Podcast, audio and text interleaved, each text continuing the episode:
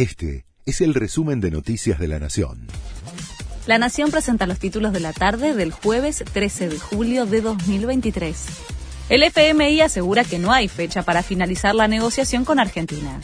La portavoz del organismo dijo que las negociaciones con el equipo económico siguen y que el país cumplió con los pagos en tiempo y forma. Además, dejó abierta la posibilidad de que Argentina vuelva a pagarle en yuanes el vencimiento de 2.600 millones de dólares si en dos semanas no se llega a un nuevo acuerdo por la deuda. Definen el nuevo salario mínimo el Ministerio de Trabajo convocó a empresarios y sindicalistas para discutir el sueldo mínimo, que hoy es de 87.987 pesos, valor que se alcanzó en la última negociación en marzo.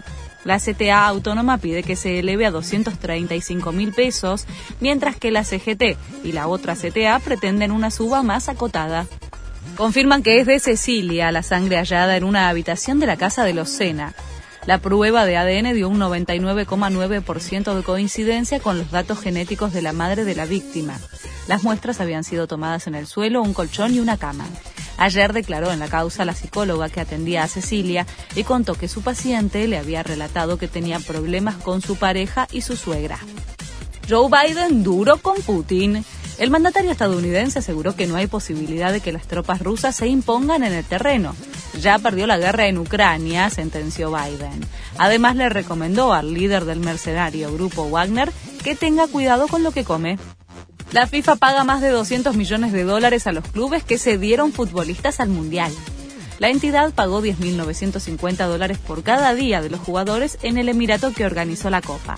Los clubes argentinos recibieron más de 2 millones de dólares de la FIFA. River, con 1.200.000, fue el equipo más beneficiado por haber cedido a Franco Armani, Enzo Fernández, Julián Álvarez y al uruguayo Nicolás de la Cruz. Este fue el resumen de Noticias de la Nación.